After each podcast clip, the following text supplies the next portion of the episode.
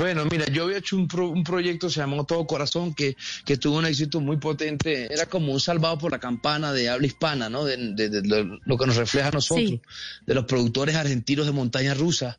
Y le fue muy bien y me dio una parálisis facial. Eh, la razón se llama Frigori, que no, no se determinó. Dicen que fue un cambio de temperatura. De cualquier forma, fue un aprendizaje a muy temprana edad.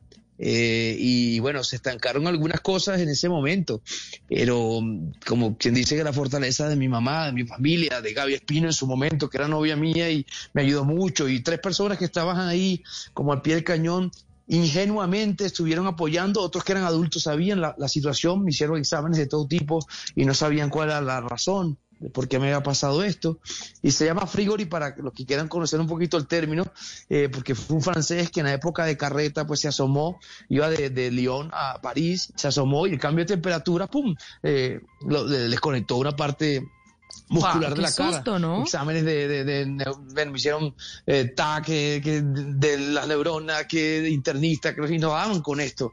Y así como se me podía quedar la, para, la cara paralizada totalmente, eh, podía que no, pero era una el no saberlo. Y a mí me tocó hablar de nuevo, me tocó, me tocaba dormir con un parche en un ojo porque no podía, no, no lubricaba mi ojito y se me secaba.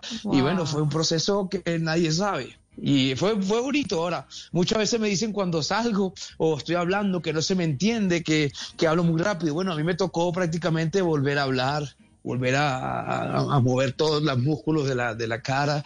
Y ahora te pones a ver, ese es el lado, el lado más interesante que tengo, fíjate, lo que son la vida. Es como tú ves los puntos, son puntos de vista, como tú lo veas.